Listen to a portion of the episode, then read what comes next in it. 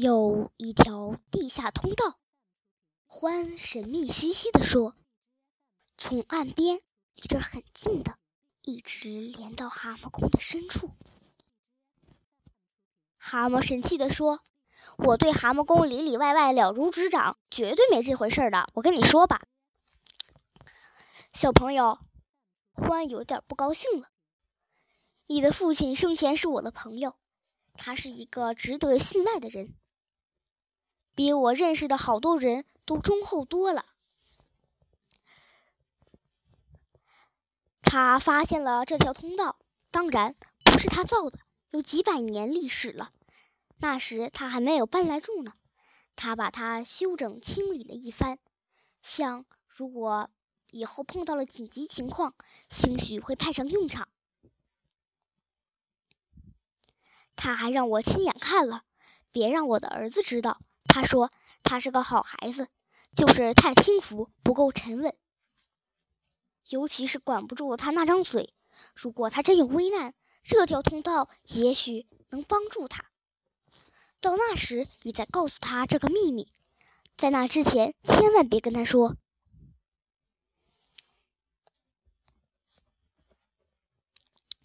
河鼠和鼹鼠死死地盯着蛤蟆，看他会有什么反应。蛤蟆的脸色很快就放晴了，它毕竟是只心很好的动物。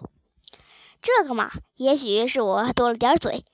说着说着，我就说漏嘴了。我天生就好啊！有人说我应该扮一个沙龙。不说了，欢，你接着讲。近来我打听到一两件事儿。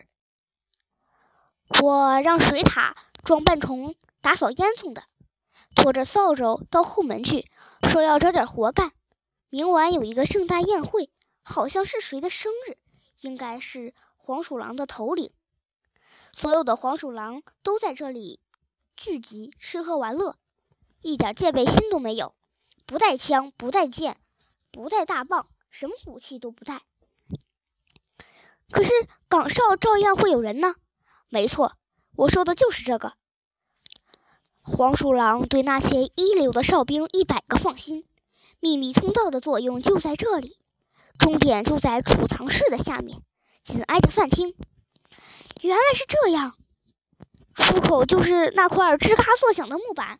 蛤蟆说：“我明白了。”咱们神不知鬼不觉的就爬进储藏室，拿着拿着手枪和大棒，朝他们扑过去。欢说：“揍他们！揍他们！揍他们！”蛤蟆欣喜若狂，围着屋子直转悠。很好，欢恢复了干巴巴的语气。就这么说定了，不用再争执了。现在天不早了，马上去睡觉吧。蛤蟆自然也是一样的，上床睡觉了。虽然他正在兴头上，睡意无全，但是他这一天经历的事情太多了。第二天早晨，他很晚才起床，下楼的时候。他发现其他动物已经吃完了饭，鼹鼠不知溜到哪儿去了。欢坐在扶手椅上读着报纸，一点也不关心晚上将要发生的事情。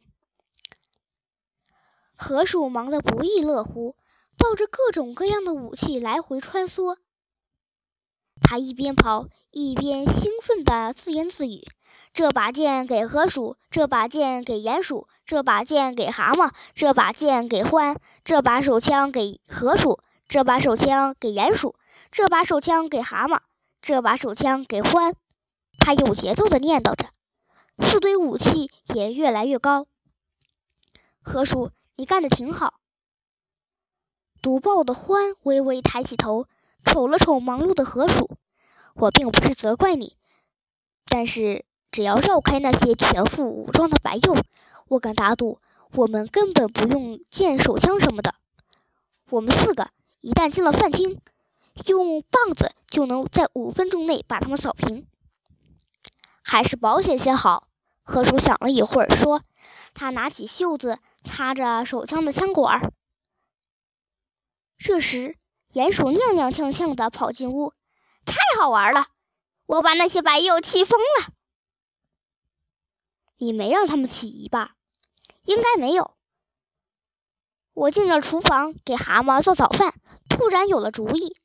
我看见他，嗯，那洗衣服的衣服放在架子上烘烤着，于是穿上它，戴着那顶女帽，系上围巾，大胆地直奔蛤蟆宫。那些哨兵正在站岗，拿着枪，他们问我是谁。早上好，先生们。我毕恭毕敬地回答：“今天你们有衣服要洗吗？”他们不屑一顾地看着我说：“滚开，洗衣服！我们从来不洗衣服。那别的时候呢？”我问。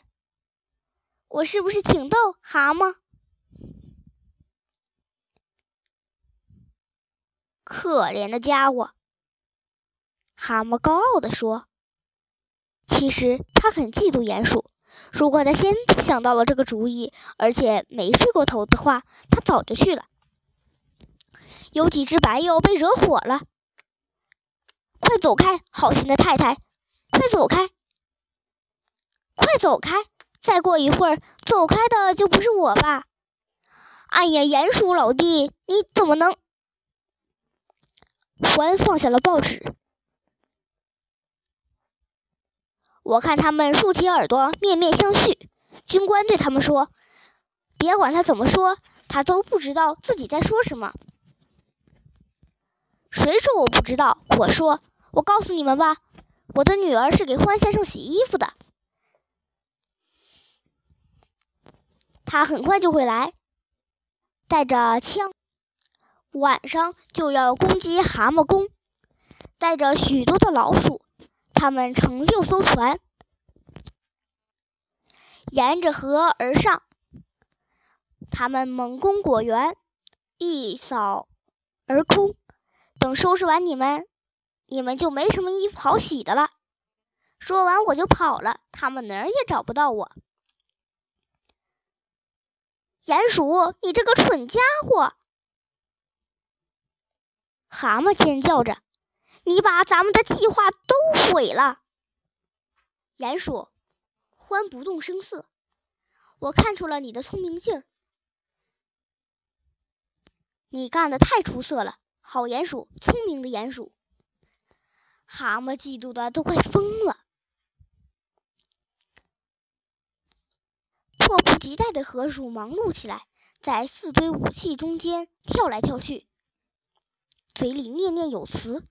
这条皮带给河鼠，这条皮带给鼹鼠，这条皮带给蛤蟆，这条皮带给獾。